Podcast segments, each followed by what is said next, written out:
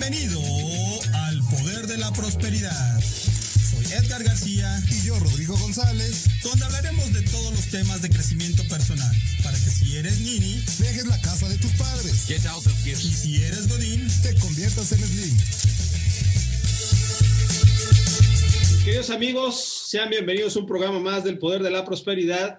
Estamos hoy este, pues de manteles largos con nuestra invitada. Está de nuevo con nosotros Clara Hernández y este, la cual nos va a hablar pues de cuáles son las nuevas reglas del emprendedor. Aunque usted no lo crea, esto ha cambiado tremendo con el tiempo. Yo ahorita voy saliendo de un seminario este, que de perspectivas del año 2021 a ver cómo, cómo nos va a ir. Pero bueno, pues antes de darle la bienvenida y pasarle el micrófono a nuestra amiga Clara, quiero dar este, la bienvenida también a mi hermano, amigo, poeta de banqueta, este, filósofo, este, ¿cómo se llama? Eh, filósofo improvisado, Rodrigo González. ¿Cómo estás, amigo? Muy bien, muy contento, listo para este programa. Emprendimiento, nuevas reglas para emprender durante la pandemia. Creo que es fundamental ahorita. Yo creo que muchos pueden sacar muchas lecciones de este programa. Espero que así sea, porque además nuestra invitada es súper fregona. Ya tuvimos un programa con ella. Este, ojalá y lo puedan revisar, porque en serio, fue un programa excelente. Pues ahí chequen también el programa anterior. Y bueno, pues empecemos. ¿Te parece bien? Pues amiga Clara, ¿cómo estás? Bienvenida de nuevo. Qué bueno que estás con nosotros. ¿Cómo ves esta, esta, pandemia? ¿Cómo te trata? Eh, pues con muchos aprendizajes. La verdad, muy, muy contenta de volver a estar con ustedes. Eh, la verdad es que de, la ocasión pasada también inclusive me llevé muchos aprendizajes porque creo que la manera de apoyar, como lo decía en alguna ocasión, a que salgamos juntos de cualquier crisis, es aportando, transfiriendo conocimiento, este, compartiendo eh, cosas eh, de éxito, pero también compartiendo aprendizajes. Entonces, sin duda, hoy te puedo decir que el resumen para mí de todo este año de, pandemia eh, y con lo que me quiero quedar, este, sin duda es que ha habido dolor, ha habido pérdidas, ha habido, este, pues a veces cambios totalmente de hábitos, pero con lo que me quiero quedar es que siempre ante una adversidad hay una oportunidad, siempre ante una crisis hay la manera de, capitalizar o mirar eh, la parte eh, positiva. Entonces, pues eso es ahorita donde estoy y creo que el tema que vamos a tocar hoy y el que me hicieron favor de invitar es una perfecta oportunidad de transmitir esto. Claro que sí, claro que sí. Fíjate, Clara, que algo muy interesante es que, este, lo hablamos Rodrigo yo el programa pasado acerca, pues este, por ahí nos pusieron la, producción, si el dinero era una energía o que era una, una cosa por ahí, pues hablábamos mucho de que la mayor energía que puede haber pues, es el esfuerzo, el trabajo, el orden en las finanzas, pues eso, contra eso no hay este, ningún misticismo, al contrario, yo creo que es, este, nos ayuda a que todos podamos hacer algo mejor. Pero este, Rodrigo me, mencionaba que Elon Musk se volvió el archimillonario ahora en la pandemia, ¿no, hermano? Cierto. Sí, bueno, él ya era archimillonario y se volvió otra vez archimillonario y sigue volviéndose archimillonario, ¿no? Porque yo creo que es un visionario, sabe para dónde va la cosa, dónde van las energías, a quién venderle, le vende a la NASA cohetes, es el único que le venden cohetes a la NASA, entonces yo creo que así está adaptándose él a, a los tiempos, ve para dónde va y para allá lanza el tiro. Entonces creo que es una gran enseñanza de este señor Musk, que es muy brillante y pues saberse adaptar a los cambios. No sé tú qué opinas, Clara. Definitivo. De hecho, fíjate que yo traía mi lista hecha, este, con, estudiando un poquitito quiénes han sido de los grandes eh, pues emprendedores a través del tiempo y, que, y sobre todo del tiempo moderno, ¿no? Que tenemos un poquito más de información. Y justo él estaba en el último porque justo quería tocar el tema de, el tipo de emprendedores también en épocas como la que estamos viviendo. Entonces, déjenme compartirles muy rápido de estos mismos, hacer un repaso muy rápido de los que quería yo compartirles como esos grandes emprendedores. Digo, y seguro me van a ir ustedes poniendo una palomita en cada uno de los, de los que les voy a ir mencionando, a ver si los ubican. El primero de ellos en época moderna, pues Steve Jobs. Claro quiero, quiero empezar, y así les voy a ir mostrando cada uno de ellos, o les voy a ir platicando cada uno de ellos, no por el nombre de la compañía, sino la persona. porque el emprendimiento empieza ahí, empieza con una idea personal, con una idea de, que, nace, aquello que se diseña, se lanza o se administra y generalmente empieza como ofreciendo una venta de un producto, un servicio o un proceso. Entonces, al primero que pues seguramente les refiero, Steve Jobs ya los va a llevar entonces al tipo de producto. ¿Qué nos trajo? Apple, ¿no? E, en, en todos los sentidos. Y si ustedes recuerdan, y yo no sé si les ha pasado, pero hoy hoy sigo aprendiendo de la parte intuitiva de, la tecnología, porque eso es lo que ha sido. A mí me ha costado trabajo inclusive hacer hoy diseño de algunas cosas en videoconferencias y mi hija de siete años este, navega de manera natural como si hubiera tomado su doctorado cuando nosotros en la preparatoria nos, lo, nos, daban clases, ¿no? Cambiábamos los discos, ¿te acuerdas, Clara? Cambiábamos discos que para que arranque, luego este para que funcione. Era el de la vacuna y el de no sé qué, y ahora ya de manera intuitiva. El siguiente, eh, justamente, eh, que tengo en la lista es Bill Gates. Es otro gran emprendedor conocido en la era moderna el producto o servicio o, entregable fue Microsoft, que seguramente también todos, todos vamos a ver el impacto. Y perdón que lo ponga en esta dimensión, pero quiero nuevamente incidir de que esto empieza con la persona o las personas, con, con la mente de alguien, con el sueño de alguien, ¿no? Em, bueno, fíjense, hay una, hay una persona que cuando leía yo su historia, es Fred Smith. Van a decir ustedes, FedEx. si, si, lo tienes ahí, Rodrigo, Edgar, ¿les suena? ¿Les suena? No, no, no, no FedEx, ¿no? FedEx, cierto. Así tomó su curso, ¿ya viste? Seguramente un multimillonario. Exactamente, el momento de revolucionar eh, el tema de logística, ¿no? La, entrega, eh, esto eh, que nace en su vida personal desde el punto de vista este, justamente de la guerra, ¿no? Y lo que le tocó organizar. Ahora sí, les voy a contar a alguien que originalmente empezó con una idea que en esta pandemia tuvo un cambio diametral y se volvió el retailer número uno del mundo, Jeff Bezos. Amazon. O sea, cómo surge de un emprendimiento y a veces el adaptarte, que ahorita lo vamos a ir platicando, pero adaptarte a las nuevas coyunturas y todo eso puede detonar un emprendimiento sencillo que era la venta de libros, muy de manera particular y llevarlo hasta lo que hoy este, tenemos, ¿no? Y la última compra en Amazon, eh, seguramente, bueno, en mi caso, fue un rompecabezas para mí Imagínense este, cosas que a veces no, no, no pensamos, pero seguramente creció este emprendimiento. Tenemos a dos personas más que son Larry Page y Sergey Brin. Ellos son los fundadores de Google. Entonces, cuando empiezas lo mismo, si ustedes empiezan y se recuerdan la idea era un buscador este propiamente no de internet de palabras y hoy se ha vuelto una plataforma inclusive de videoconferencias de este eh, organización del tiempo eh, hay una serie de, cosas que ha crecido y que ha eh, impactado de manera importante. Voy a mencionarles dos más porque seguramente estos son que, que les puede funcionar pero lo que quiero es que también inclusive nuestro público que nos escucha, cuando al momento de conocer a la persona y a lo que creó, se vean ahí de, cómo nace la idea y es en donde empieza el emprendimiento, ¿no? A Howard Schultz es el fundador Howard Schultz de lo que es nuestro vicio, amigo, el cafecito, Starbucks. sí, claro. Imagínense, ¿no? Cómo cuando pensamos que íbamos a tomar una taza de café, carísima, que en ese, en ese pequeño pedacito de líquido estuviéramos, nos estuvieran cobrando el internet, nos estuvieran cobrando el tiempo de estarte sentada en un café.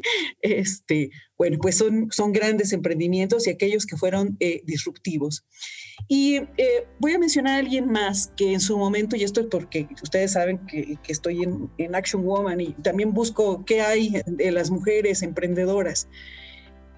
Eh, y seguramente les va, les va a sonar Mary Kay Ash. E, estos productos que también, inclusive hoy tengo una amiga muy, muy, muy querida aquí en México, empresaria, este, que también tiene sus marcas eh, igual y también surge muy similar a lo que hizo Mary Kay en su momento con estos productos de ventas por catálogo.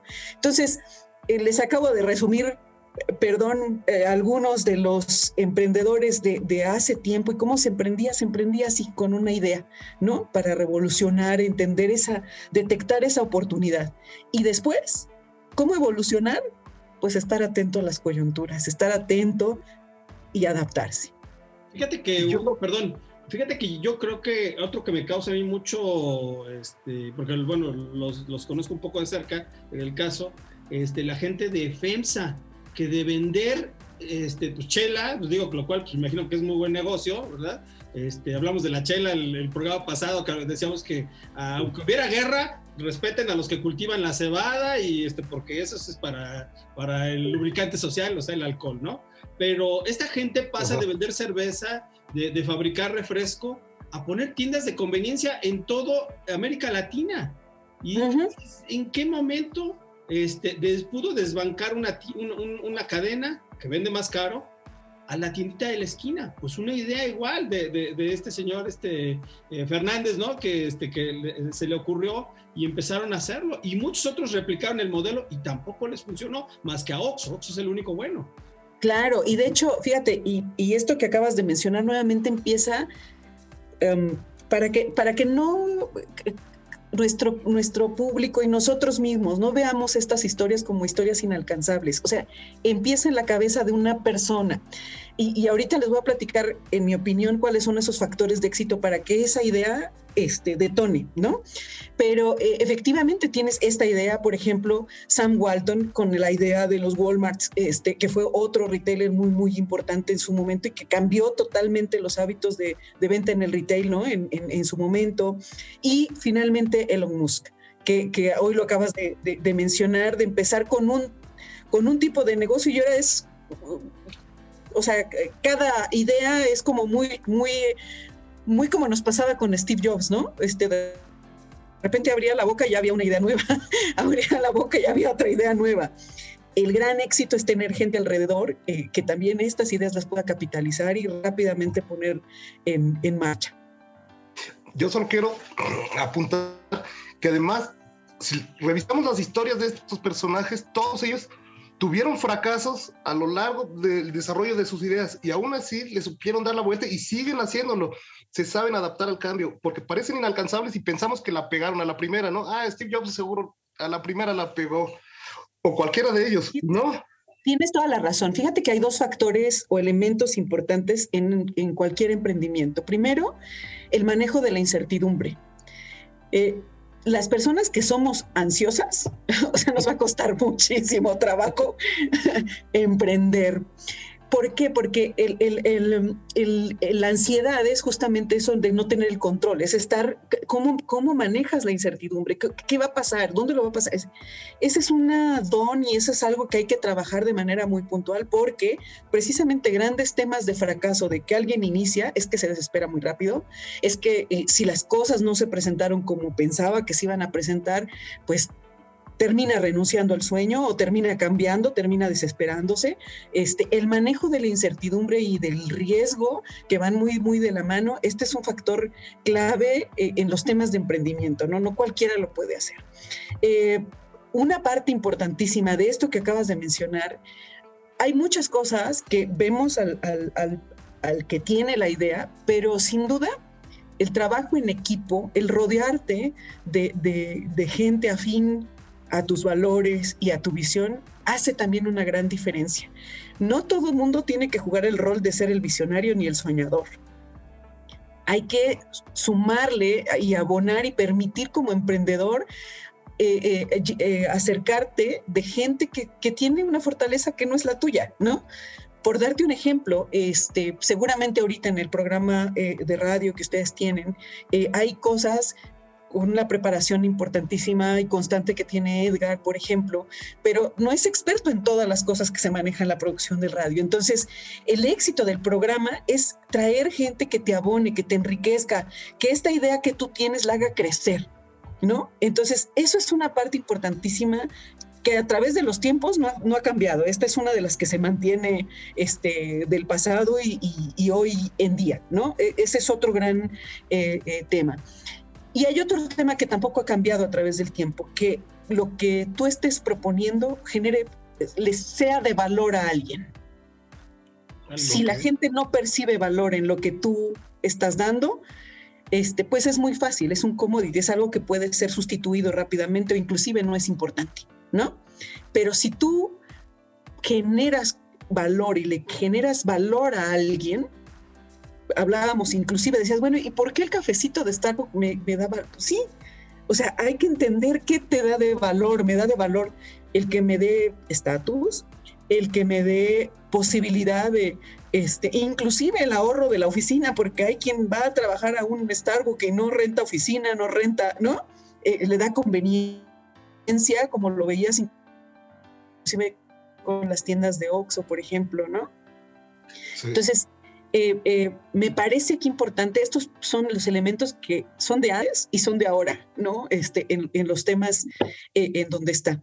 Y yo creo que hoy, adicionalmente, la pandemia, ¿qué ha, qué abonado como, como diferente? Pues resulta que, y ahorita se los puedo compartir si ustedes gustan, con, con estadísticos, pero hubo mucha gente que se quedó sin trabajo. Y entonces tienes dos opciones, eh, ¿no? Yo creo que retó mucho el hecho de, de, que a veces tienes o trabajos muy especializados o no te actualizaste o no te formaste. Entonces, híjole, esa puede ser una de dos, o el detonante para emprender o el detonante para seguir perdiendo. Híjole, qué terrible. No, el, tema de quedarte hoy, hoy, ahorita lo van a ver, pero hubo un impresionante cambio de muchas personas. Eh, eh, bueno, se los puedo dar como, como dato, este, que me voy a adelantar un poquitito al, al contexto y al comentario, pero por ejemplo, el más o menos de las personas que perdieron su, trabajo, los que han emprendido, el 58%, este, este estudio es un estudio que sacó la Asociación de Emprendedores de México, lo levantaron entre agosto y septiembre del año pasado. Entonces, si ustedes recuerdan lo peor que vimos en México en la pandemia, lo vimos en los meses de abril, mayo, junio, eh, que fue prácticamente 70, 80% de, la actividad económica contraída, ¿no? Este, en algunas de las industrias en promedio. Bueno, el 58% de las personas que emprendieron o que estaban emprendiendo en este momento tenían nivel licenciatura. ¿Qué quiero decirles con esto? Que, finalmente aquellos desempleados pasaron a emprender y hubo quien se metió a manejar un taxi y hubo quien se metió, te, te platicaba hace un ratito que te iba a sonar este, hay, una, hay una actriz que hoy tiene ya inclusive creciendo sus franquicias de hamburguesas, Violeta Isbel, empezó así, o sea, pues no hay teatros, no hay cine, no hay televisión, ¿no? ¿Y ¿De dónde le meto este, galleta para emprender? Y empezó con sus hamburguesas, ¿no? Hay que aportar valor, hay que hacer diferente, hay que utilizar tu talento. O sea, aquello que tú eres, eh, ahora sí que utilizó todas sus herramientas disponibles y habidas y cosechadas. Sí, sí, las explotó. No, no, Rodrigo. No, sí, sí, a mí me parece interesante y eso lo hablamos un poquito antes del programa, porque yo decía, no, es que cerraron muchas empresas, mucha gente se quedó sin trabajo y era como pues, un lado, lado negativo. Y Clara me dice, sí, pero hay que ver cuántos de esos emprendieron, ¿no? Y que un alto número de personas se pusieron a hacer cosas, a emprender, a hacer su propio negocio, su propia chamba. Entonces no estuvo tan mal, ¿no? Supieron sí, de hecho. Fíjate, por ejemplo, hubo, hubo eh, actividades que yo recuerdo perfectamente. Hay otro elemento importante en esta época de pandemia, que es el trabajo remoto. Eh, hoy, hoy lo estamos viviendo nosotros tres en esta entrevista, ¿no? Este, eh, ¿Por qué? Pues por obviamente cuestiones sanitarias, por distancia, por X. Eh, por ejemplo, uno de los negocios o giros de negocio que tuvo un impacto negativo fueron los gimnasios. Bueno, no se volvió famosa una maestra ahora que hubo golpe de Estado por ahí en un país como Myanmar. Se volvió famosa que estaba dando sus clases eh, en línea por YouTube y digo, bueno, sacó un contexto ahí, pero lo que te quiero decir es que hubieron muchas, muchos maestros y muchos entrenadores que se volcaron a hacer el trabajo remoto y a utilizar en sus negocios o todo, pues ahora yo les voy a enseñar a respirar y ahora yo les voy a enseñar a comer y ahora yo les voy a enseñar a, este, eh, aquellas cosas que normalmente o tradicionalmente no las teníamos. Y entonces, te decía, empezaron a utilizar eh, eh, las herramientas disponibles. Sí, sí, y por eso vemos ahora clases de guitarra en línea, así muchísimas. Y de maestros. hija toma clases de piano en línea. Exactamente, y de personas como muy famosas que dicen, ay, pues qué bien, de otra forma tal vez no hubiera tenido la oportunidad de aprender con ellos. Exactamente. No, y ahora así, o sea, imagínate, ¿no? Que, digas, estoy tomando con eh, André Riu, me está dirigiendo. o sea, es cierto, se volvieron accesibles y se volvieron y todo esto. Entonces, eh, dentro de este contexto y parte de lo que, lo que les estaba yo mencionando son esos elementos, eh, factores que en ese momento crítico, eh, el reto de las empresas era justamente enfrentar o el crecimiento o la necesidad de, de tener un ingreso, ¿no? Este, todas estas empresas, no sé si ustedes las conozcan o las tengan referencia, pero hoy estoy en un proyecto de logística de e-commerce en una empresa y cuando estaba yo viendo todas las empresas de paquetería y de servicio que, están en la lista, se los prometo por mi hija que yo conocía como a cuatro. En mi, en mi anterior este, referencia, o sea, pues decía, ah, pues sí, paquetería FedEx, UPS, DHL, ¿sabes? ¿No? No, bueno, hoy tienes 99 minutos, ahí voy, canasta rosa, o sea, todo eso, estas personas que encontraron y vieron en esa oportunidad el manejar esa incertidumbre, el manejar ese riesgo, el poner y anticiparse, generar valor, ¿no? ¿Qué, es la tendencia? ¿Qué es lo que queremos ahorita? Nosotros tres, hoy. ¿Quieres pedir algo? Porque antes tú te tomabas la molestia de irlo a buscar a la tienda departamental, por darte un ejemplo. Hoy lo quieres hoy y rapidito.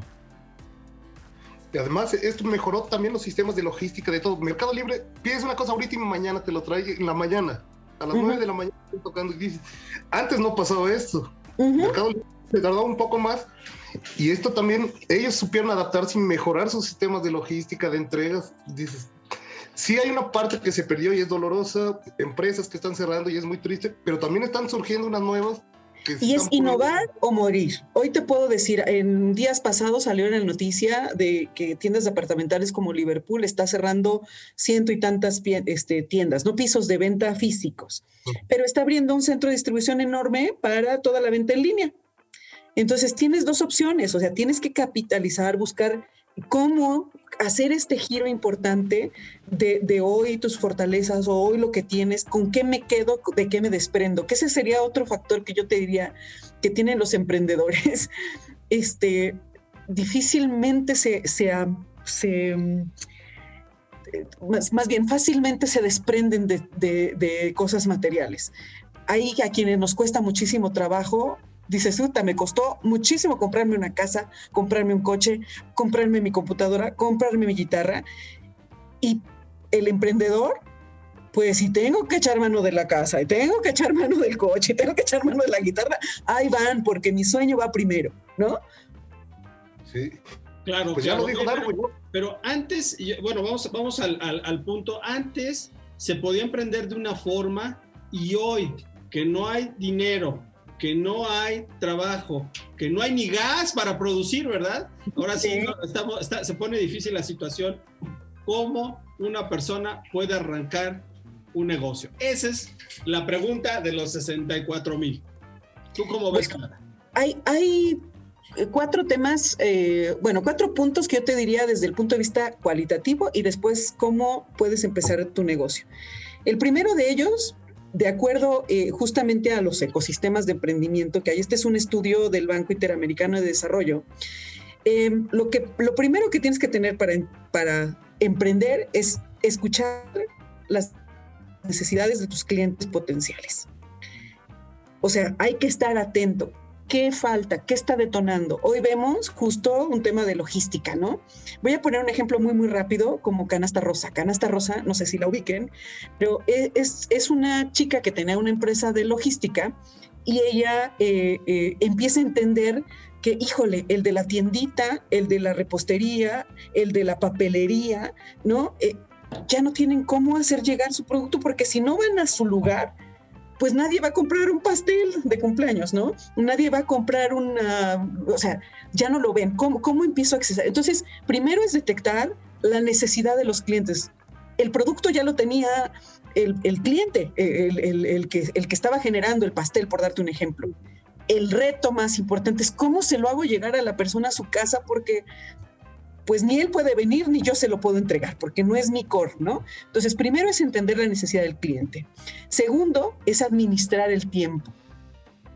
Conocer que el día tiene 24 horas, conocer que la semana tiene 7 días, conocer, o sea, a veces nos podemos ir con de bruces ambicionando demasiado y no tenemos la capacidad de tiempo en los temas que nos lleva la administración de personal, de los insumos, de los recursos materiales eh, que tengamos en nuestro negocio.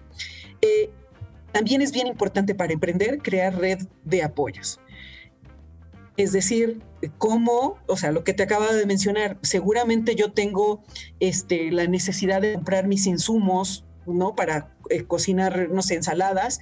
Y, y, yo no sé si ustedes recuerden que en este periodo, por ejemplo, salió eh, de la central de abastos, que te mandaban, tú hacías tu pedido en línea y te mandaban todo fresquecito de la central de abastos. Entonces, y pues yo soy un restaurantero o soy una cafetería o soy alguien, o sea, tienes que crear red de apoyos para que la cadena de valor eh, no se pierda. Entonces, estos son como los primeros cuatro cualitativos. Eh, muchas veces nos preguntamos que para emprender necesitamos, obvio, recurso, ¿no? Y entonces sacamos el, el del billete que tengo ahí guardado del colchón, sacamos el ahorro de la, del papá, de la mamá y, este, o lo que te decía, a veces estamos dispuestos a deshacernos de algo que tenemos materialmente y empezar. No en todos los casos. Hoy en día, eh, a la antigüita, pues sí, o sea, empezabas, bueno, de hecho ni siquiera a la antigüita, te puedo decir que inclusive, este, eh, Facebook no necesariamente nació con dinero puesto en la mano. Exactamente. Exacto. ¿Hasta cuándo empezó a hacer dinero Facebook? Yo creo que como a los 3, 4 años empezó a ganar dinero, ¿verdad? Exacto. Tenían claro cómo podían este, vender o sacarle dinero. Sin embargo, hubo gente que le empezó a poner billetito ahí para que se moviera, ¿no? Exactamente. Entonces, lo que te quiero decir es que no necesariamente el recurso tiene que salir de un negocio para emprenderlo, no necesariamente tiene que traer un dinero de origen y entonces ahora sí ya puedo comprar. Depende mucho, ¿no? El, el tipo. Hay en su gran mayoría, bueno, en el estricto sentido, los servicios eh, en gran mayoría no necesitas un capital de trabajo eh, inicial, ¿no? Fuerte. Eh, hay muchos, muchos negocios, muchos ejemplos. Lo hemos visto en estos este, programas de Shark Tank. Hay muchos, muchos negocios que se presentan ahí justamente para pedir el capital, pero ya para detonar el crecimiento, pero para iniciarlo, no, no necesariamente. Entonces, hay em, en las empresas familiares, nosotros recomendamos normalmente que tu primer red de apoyo económico sea tu, una comunidad muy cercana antes de incurrir a una entidad externa que obviamente no te va a perdonar ni el interés, no te va a perdonar, este, o sea, temas que son de cumplimiento, pues porque hoy al principio de tu negocio es un negocio que tiene incertidumbre. Claro, claro. Entonces, Por, por, eso es bien importante hacerte de gente que comparta tu visión al principio, porque si va a aguantar tres meses sin ganancia, los van a aguantar los tres, los que se hayan sumado. Está tremendo eso de, arrancar sin ganancia, porque te voy a ser sincero, los que se vieron en la necesidad de, emprender, así de que a fuerza, o lo hago me muero de hambre, pues es como o, ahorro en muchas ocasiones, ¿no? Pero, pero déjenme contarles algo. Digo, no, no es que yo sea un gran ejemplo de nada, ¿verdad? Pero, pero cuando yo arranqué mi negocio, este, yo había renunciado a, la empresa donde aprendí pues, absolutamente todas las cosas que, que, sé de brokerage, o sea, de comisionista. Digo, ahí vendíamos, eran comisiones de 2 mil millones de dólares para la empresa, este, con 34 personas, entonces te puedes imaginar que pues, archimillonarios, ¿no? Y, y este, éramos 34 empleados, ahí lo aprendí. Cuando me voy a mi negocio, arranco, y pues, la verdad es que el primer año, pues no, nadie me contrató es más, ahora lo volteo y lo veo y digo yo, no, jodas, tenía yo 27 años y, obviamente pues 27 kilos menos. Y este, entonces la gente pues me veía como muy escuincle, ¿no? Como que pues este qué va a saber, ¿no? Este, me respaldaba algo que, que pues, yo había trabajado para Walmart en México, eh, en el área de compras. Entonces mucha gente pues entendía pues que Walmart pues era una magnífica escuela junto con Grupo Cifra que era este, Ahorrera en aquel entonces y, bueno, eso me respaldaba un poco hasta que me dieron una oportunidad. Me acuerdo que cuando me tocó la oportunidad, este, me dijo este tipo, bueno, va a haber una expo en, muy famosa, que bueno, pues ya pereció por la pandemia, a ver si se reactiva cuando acabemos. Pero ANTAD, la Asociación Nacional de Tiendas Departamentales, tiene una, tiene una reunión todos los años por ahí de marzo. Y, este, y bueno, pues ahí me lanzo a ver a esta gente. Obviamente no tenía pues para el avión, ¿verdad? Entonces, este, y entonces lo que hice, no tenía para el hotel, obviamente, pues porque ya estaba pues, más gastado que eh, este, suela de zapato de, vagabundo, ¿no? Y entonces le hablo a un amigo y le digo, oye, ¿me das este hospedaje? Sí, claro que sí.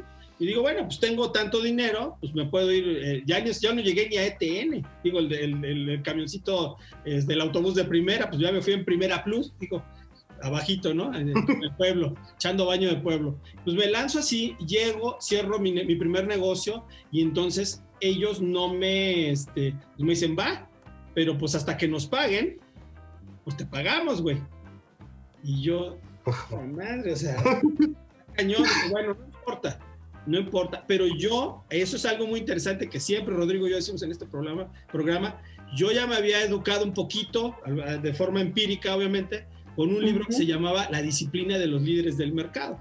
Y entonces ese libro decía, bueno, ¿por qué carajos este, FedEx te entrega de un día para otro tu paquete y la maldita Delta, United y quien sea te pierde tu maleta pues en un vuelo sencillo, ¿no? Entonces este, decía que porque no estaban especificados en un solo rubro. Y bueno, pues total que este, yo digo, veo esa oportunidad y digo, ¿sabes qué? ok, me vas a pagar una comisión de tanto, yo voy a recibir esta comisión cuando yo trabaje, pero hay muchísimas cosas que hay que hacer en el Inter, ¿no? Como el etiquetado. Yo sabía pues bastante etiquetado porque yo llevaba algunas de esas partes en Walmart, llevaba otras después en la otra empresa. Entonces le digo, pues yo, yo te hago las etiquetas, te cobro tanto. Se quedan así. Oye, sin la etiqueta, pues sin la etiqueta no cruzas ni la frontera. Pues vas. ¿Cuánto es de la etiqueta? Pues tanto. Entonces, de un servicio, lo que pasa es que empecé como si fuera una barrera hacia abajo a penetrar en un mismo cliente. Te hago las etiquetas. Empezaste, empezaste con lo que acabo de mencionar, detectaste la necesidad del cliente. Exactamente, y entonces después de eso, ¿sabes qué? Hay que sacar los permisos, y pues obviamente yo no los sacaba, los permisos de importación, pero los sacaba, este, tenía contactos en la aduana, bueno, agentes aduanales que se dedicaban a eso, entonces, ¿sabes qué? Pues también te cobro una lana por, los, este, por estas cosas, y te cobro una lana por este, cualquier, y así me fui, servicio tras servicio, entonces, al final era mi premium la, comisión, ¿no? Que con eso me podía mantener hasta un año, era una comisión muy, muy buena. Pero, pero en, el Inter yo iba vendiendo otros servicios que le necesitaba la gente y que en base a eso, pues con eso me pude mantener. Yo quiero decirles algo, no se necesita dinero, se necesita conocer tu mercado, conocer lo que haces y número dos, necesitas tener esa, este, ¿cómo decirlo? pues esos huevos, mi mamá me regala muchas groserías. Pero, tener esos huevos de decir, ¿sabes qué? Me la voy a rifar y la voy a sacar. Y entonces, ¿qué sucede?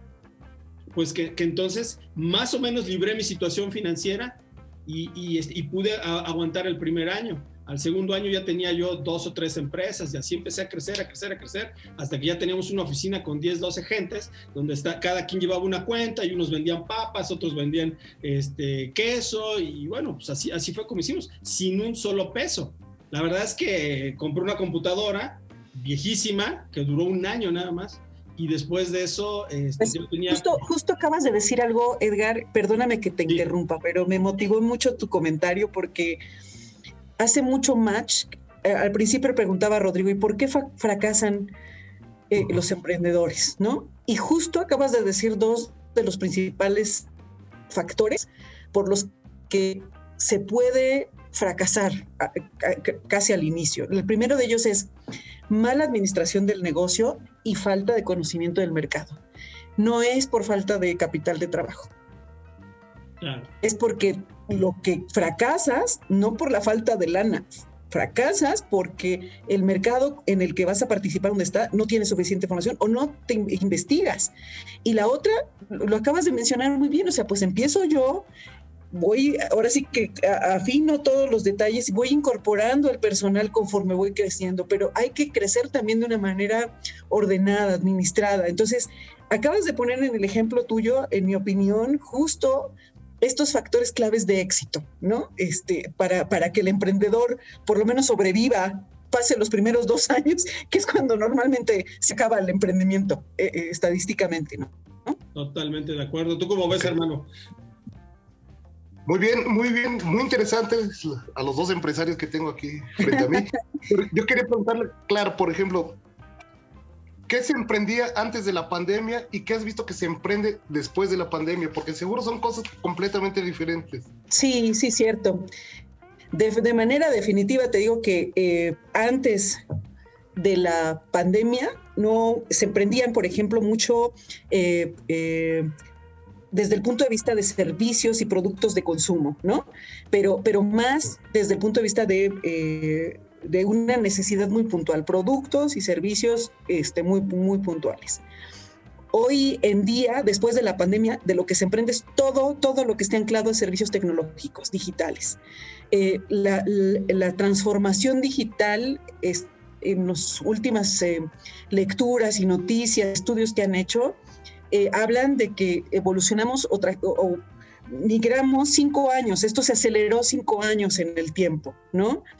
Todo lo que teníamos que irnos hacia un trabajo remoto, hacia este, el e-commerce, por ejemplo. Hoy en día pasaron por ahí una noticia que con mucho gusto también se los, se los comparto y chequenlo. En China, el 2020 incrementaron las ventas por e-commerce alrededor del 50%. En México incrementó un 20% las ventas por e-commerce solamente en el 2020. O sea, lo que les quiero transmitir es que hoy todos los negocios que están emprendiendo tuvieron que ver con un tema digital, con un tema de tecnología. Y seguramente seguimos hablando de los mismos productos y servicios, pero con el tema mucho, muy fuerte abonado. Si no tiene la parte digital, seguramente este, no es la visión de lo que se emprendió ahora, ¿no?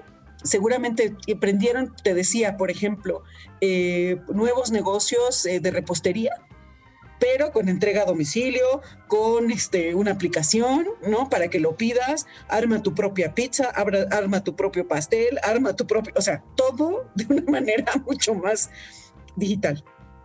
Claro, claro. Las escuelas, ¿no? Las escuelas. Inclusive las escuelas. No sabes la, migración, por ejemplo, eh, eh, hoy eh, hay, una, hay una plataforma que se llama G Compris. en esta plataforma es todo aquello que venías con los juegos digitales para los niños y tiene, viene por de primaria, desde preescolar hasta secundaria, y tiene todo lo que tenga que ver con temas de, mm, aritmética, lectura, lógica, ¿no? Para, para los niños. Entonces sí, o sea, aquello que antes era satanizado como videojuego, hoy se volvió una herramienta este, de un libro más de la escuela. Claro, claro.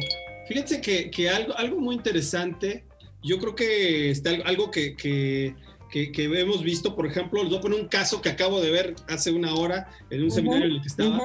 Este, por ejemplo, perdón, el COVID. No, no sé, toco madre. Durante la pandemia. no, nos, no nos digas eso. No, no, no, no, no. Todavía no, aquí tengo todo mucho para quedarme. Bueno, durante la pandemia, fíjense que los hábitos de consumo cambiaron. Estaba muy chistoso porque estaba viendo los famosos sellos que pusieron este, eh, que para advertir a la gente. No han hecho ningún efecto y eso constatado por agencias este, de perfectamente que lo han estudiado, como Nielsen y otras más. Entonces, este, los sellos no funcionaban para nada, pero los hábitos de consumo cambiaron y pusieron en aprieto a empresas. Por ejemplo, Danone. Cuando yo les digo Danone, ¿ustedes en qué piensan? ¿En qué piensan cuando les digo Danone? ¿Qué producto? Yogur. Yogur, exactamente. Pues, ¿qué crees? El yogur descendió 10% en sus ventas generales en México.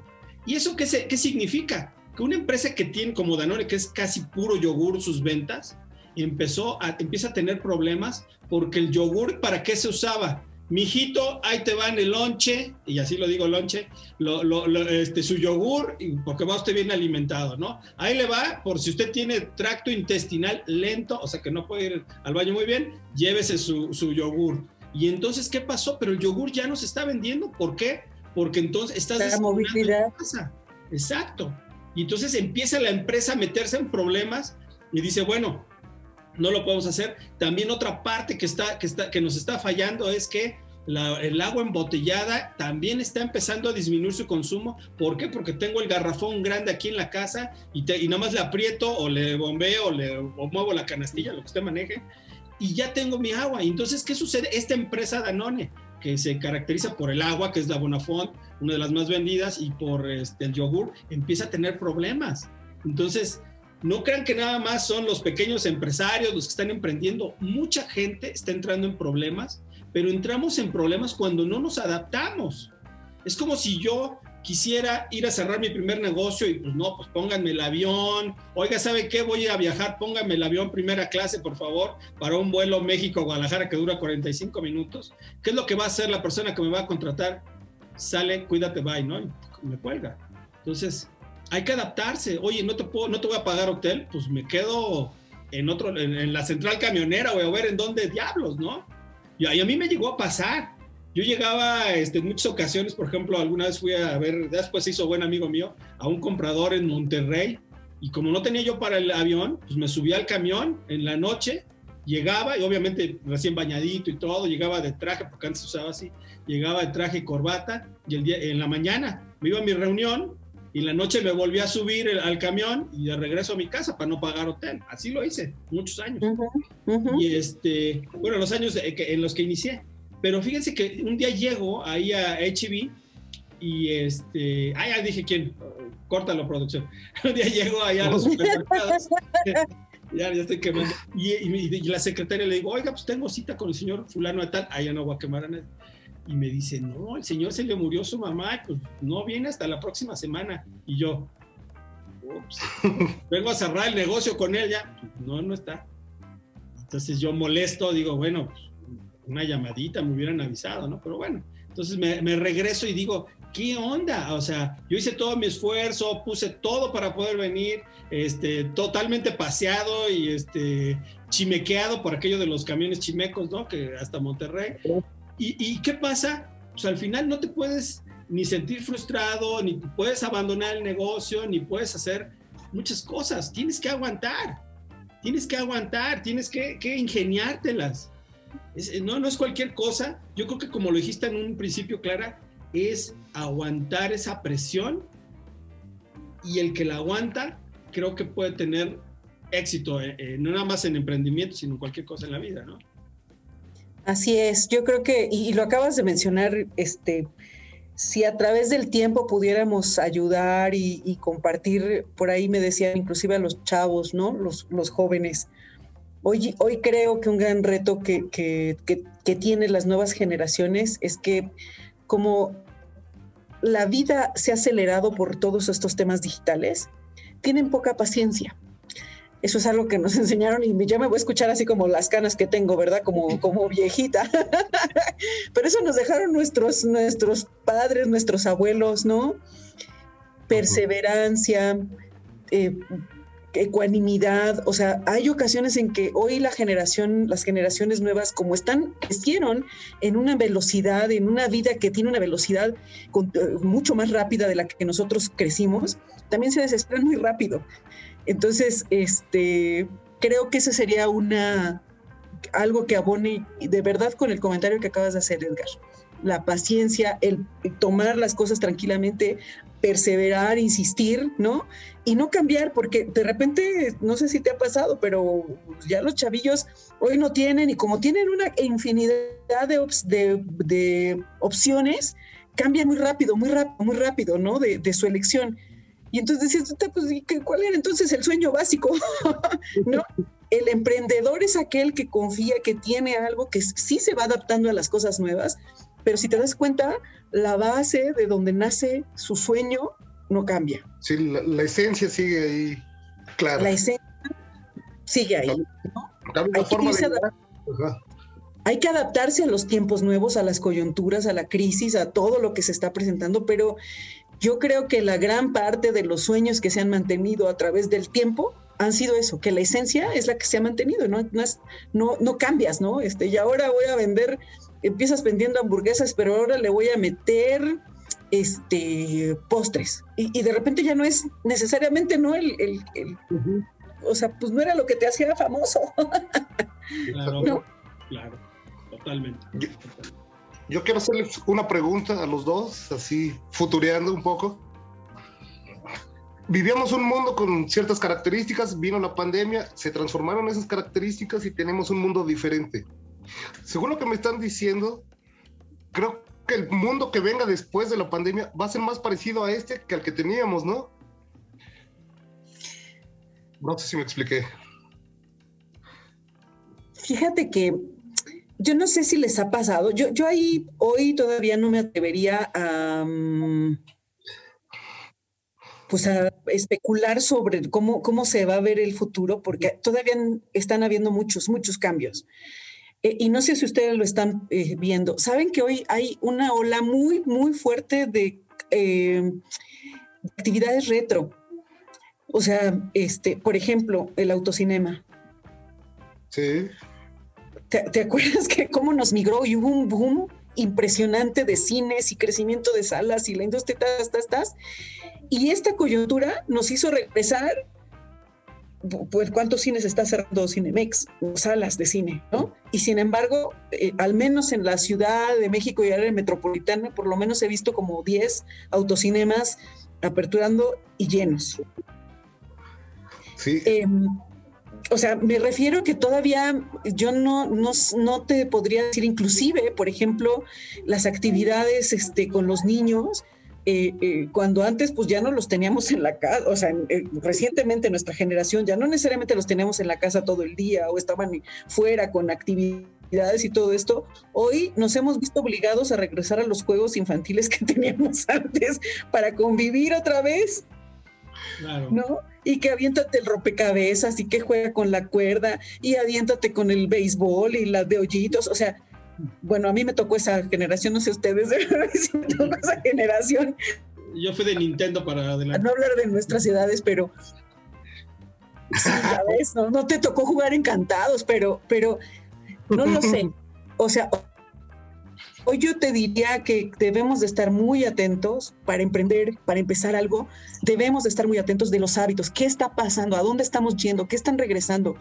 Y sí te puedo decir que eso, eso sí creo firmemente que está pasando, es que hay una recuperación de valores que habíamos perdido con la velocidad de la evolución este, industrial y económica.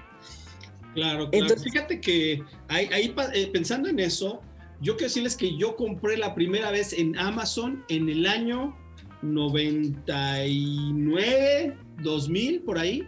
Este, pedí unos libros que solamente había en Amazon en inglés. Este, mi, ex esposa los, los, pidió y, este, y bueno, pues ella, ella este, le llegaron al, cabo de un, de un, mes, ¿no? Y yo dije, ah, pues qué padre, ¿no? Pues qué buena onda. Nunca había escuchado de Amazon yo ese fue como mi primer contacto. ¿Y qué pasó? Amazon pasó de vender libros de una forma, pues te cobra una comisión por usar la plataforma, a cobrar, a hacer en cierta forma este, empezar a cobrar, porque hoy Amazon te cobra por almacenarte tu producto, te cobra por entregarlo, te cobra por, por una, una, membresía para que tú puedas ser vendedor, te cobra este, uso de la plataforma y no me acuerdo qué otra cosa. Total, mínimo 600 pesos mensuales. O sea, si se fijan, Amazon no nada más vende cosas, sino nada más saca un premium de lo que se vende. También Amazon tiene muchos otros negocios a los cuales le puede, le, cobra dinero y que son entradas, no nada más la venta, son entradas para ellos.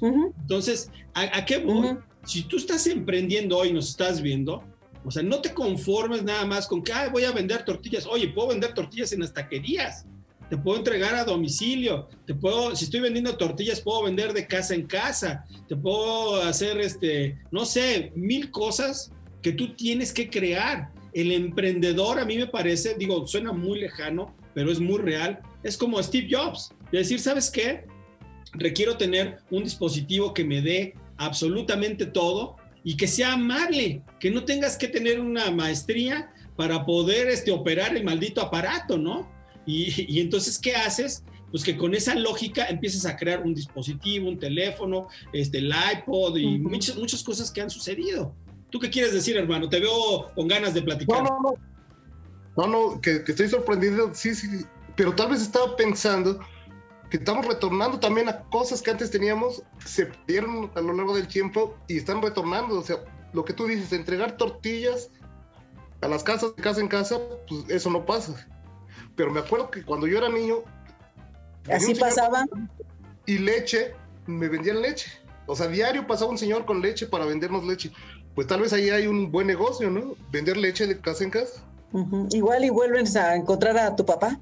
a un papá perdido por ahí, ¿no? a un hijo, ¿te acuerdas que esa era la broma de antes? Porque efectivamente teníamos el reparto a domicilio, ¿no? Este, en, muchas cosas. Entonces, sí es cierto, yo creo que una gran parte del tema de todo esto, y, y para recapitular en cómo se ve hacia el futuro, yo insisto, hay que seguir viendo todos los días, todos los días, escuchando, estar atentos, estar alerta hacia dónde van las noticias, qué está pasando. Hoy, por ejemplo, digo, hay coyunturas que no imaginamos, hoy el clima está cambiando.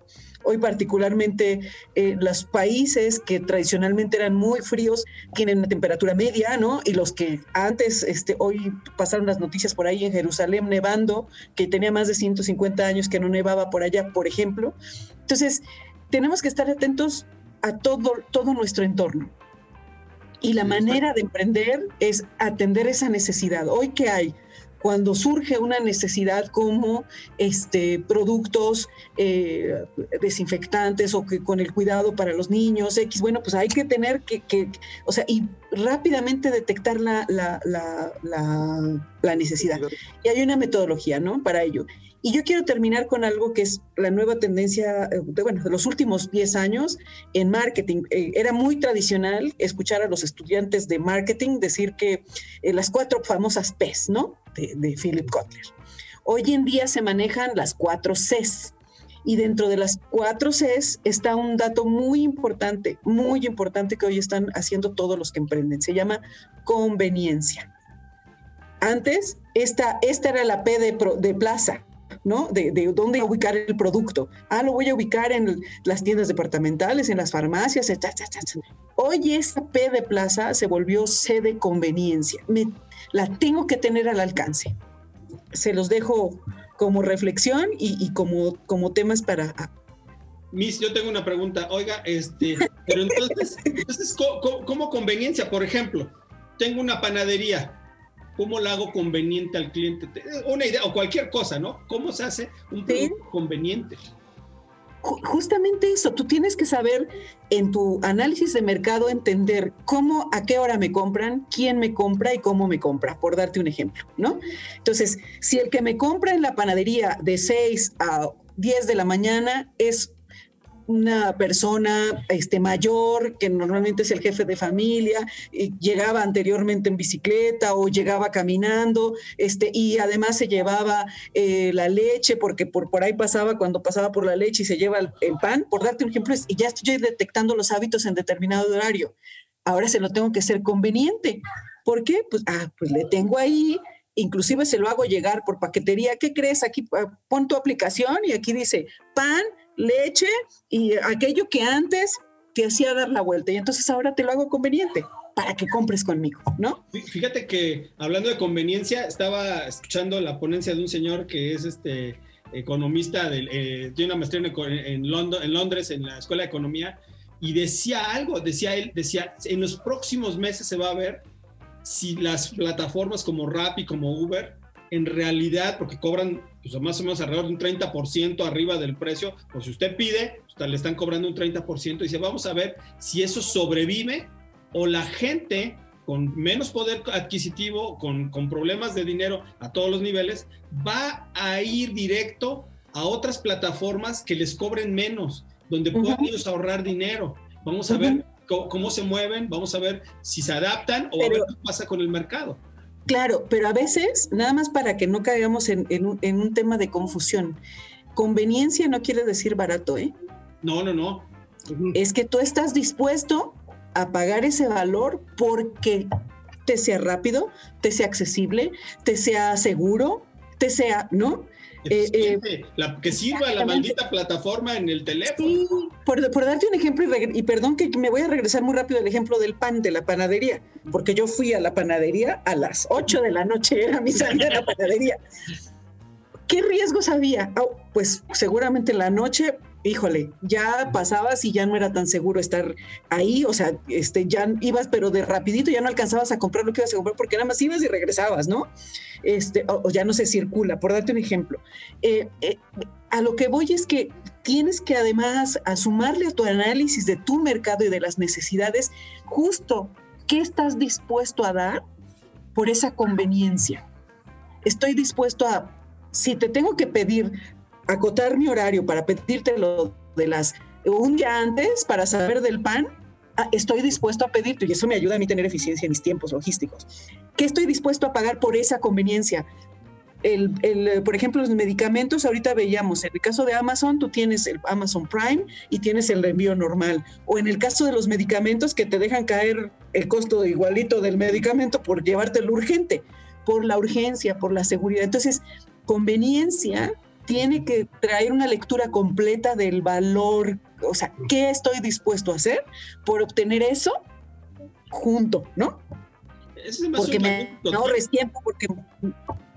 Se me hace un magnífico tip, pues si usted está emprendiendo, ya sea que usted venda zapatos, tacos, tortas, conveniencia.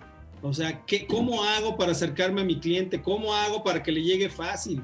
La gente a veces este, yo creo que lo más accesible, lo mejor de las plataformas donde se entrega comida y donde se entregan pues, hasta Rappi, ¿no? Un Rappi favor, que suena medio raro, pero bueno, este, pasa un señor, sí, sí, he escuchado datos parecidos, pero no, este, pasa, pasa un señor en una moto y le dices, quiero que le lleves esto a mi mamá, yo lo he usado varias veces, te cobro 80 pesitos y, y entonces agarra la cajita que llevas y a los 15 minutos del otro lado de la ciudad ya está tocando la puerta el señor, aquí está la. Entonces, este, esos y otros favores que también son muy convenientes, pero bueno, eso no vamos a hablar hoy. Pero a lo que voy es de pensemos, usemos este, la cabeza, seamos este, proactivos. Ser emprendedor no significa vender cosas, significa tener una idea y llevarla a su máximo exponente y hacerla rentable y que tenga una ganancia pues, pues para que pueda uno sobrevivir, ¿no? O sea, eso, eso es ser emprendedor y no tiene nada que ver con dinero. Y una vez un viejo amigo, este, que ya, ya no está, pero este, me decía, si donde hay una buena idea, está listo el dinero para, para llegar, no importa que haya crisis, no importa que no haya gas, no importa que no haya absolutamente nada, donde hay una buena idea, hay, hay gente que está dispuesta a invertirle por atrás. Bueno, tú nos acabas de dar este, como un pequeño tip, Edgar. Nos dices, mientras tengas una idea, desarrollala y puede funcionar. Claro, tú nos podrías dar un pequeño tip para los chavos que quieren emprender, para los jóvenes o para los señores que quieren em, em, emprender. Así algo sencillito como lo que dijo Edgar. El primer gran tip es que sueñen con los ojos abiertos. Ok. Se oye muy, muy, muy fácil. Soñar con los ojos abiertos es de verdad ver en el mundo nos presenta muchas oportunidades, muchas oportunidades y se puede soñar pero hay que estar atento. Ok. Ay, qué, bonito. Pues, es una clase con otra clase. pues fíjense, ya para cerrar el programa, que ya no están haciendo señas aquí la producción, déjenme decirles algo. Algo que Clara dijo y que empezó con eso es, a veces tiene uno que aguantar, saber aguantar la presión. Hay gente que no está lista para, hacer, para aguantar presión pero, pero precisamente ayer platicaba con mi mamá por teléfono y me decía que una persona cercana, pues, este, bueno, conocida, se, este, eh, se había intentado suicidar porque pues, ya no veía cómo este, pues, resolver sus problemas económicos. Y, y yo me, me, quedé pues, este, pensando en eso y digo, tenemos que tener, eh, ya está muy usada la palabra, pero resiliencia, aguantar vara. Las cosas no se dan porque sí, nada más. Yo creo que necesitamos tener esa fuerza que nos permita mantenernos firmes y entender que puede estar pasando todo y no pasa absolutamente nada. No pasa absolutamente nada. El 80% de lo que tú crees que va a pasar pasa en tu cabeza y te atormenta. Y un emprendedor debe tener esa fuerza mental para decir, ¿sabes qué? Este es mi objetivo y aunque me estén bombardeando, pues sigo adelante, no pasa nada. Yo les puedo decir algo. Yo he estado, como una vez lo decía en algún programa, como un avión a punto de estrellarse y me salieron pies como los picapiedra y este y ya pues este de esa forma este no me elevé, alcancé a elevarme otra vez y emprendí, seguí el vuelo. ¿Qué significa? Yo creo que la fuerza mental que uno pueda tener es indispensable para un emprendedor. Y, una, y una recomendación, no para el emprendedor, el entorno en general, la sociedad, y particularmente nos han criticado mucho en México por eso, pero yo lo generalizo. El, verdugo de un emprendedor es otro ser humano que eh, se encarga de hacerte sentir que tu idea es tonta, que tu idea no va a proliferar, que no tienes la capacidad, que, o sea, entonces yo lo que creo que falta por el otro lado también es incentivar un tema de respeto y tolerancia para que haya más emprendedores. Claro, claro, claro, claro. Hermano, palabras finales. No, pues muy agradecido con los dos, con los dos empresarios que están contándonos sus experiencias, dándonos tips. Entonces, pues agradecido contigo, Edgar, muy agradecido con Clark, que siempre es una charla, es una clase, platicar con él. Pues muchas gracias y pues espero que todos los que nos escucharon puedan sacar lecciones, sean empresarios o no sean empresarios, para su vida personal. Entonces, pues muchas gracias a los dos y bueno, despide el programa, Edgar. No, pues antes de eso, Clara, tus comentarios finales, ¿cuáles son? Siempre agradecida y con muchas ganas de sumarme al proyecto. Eh, les admiro mucho, les respeto muchísimo eh, y sé que gran parte nuevamente de lo que se haga en el país y en el mundo siempre nace por programas como el de ustedes, en donde eh, no se atesoran las cosas para, o los con el conocimiento o las verdades para, para ustedes, sino para compartirlas. Entonces, pues siempre gustosa de participar con ustedes. Pues amigos, ya la producción está a punto de cortarnos la luz, aquí jalar el enchufe y que se nos vaya todo. Pero bueno, gracias a todos ustedes por escucharnos. No se achique, salga adelante. Los problemas vienen en muchas formas, pero como les dije hace un momento, 80% pasa en nuestra cabeza y 20 o menos sucede en la vida real. Así que, pues estas son grandes lecciones para empresarios. Ojalá que podamos contar contigo, Clara, más este seguido. Yo sé que estás bien limitada de tiempo siempre. Gracias por este darnos la oportunidad. Y bueno, pues este adelante. Pues vamos a, este, invitarte para otra ocasión. Gracias. Amigos, nos vemos, cuídense mucho, gracias por prestarnos sus orejas y bueno, pues vamos a, este, a invitar a Clara para ver otros temas más adelante y bueno, pues que tengan una excelente semana y adiós. Gracias México por acompañarnos.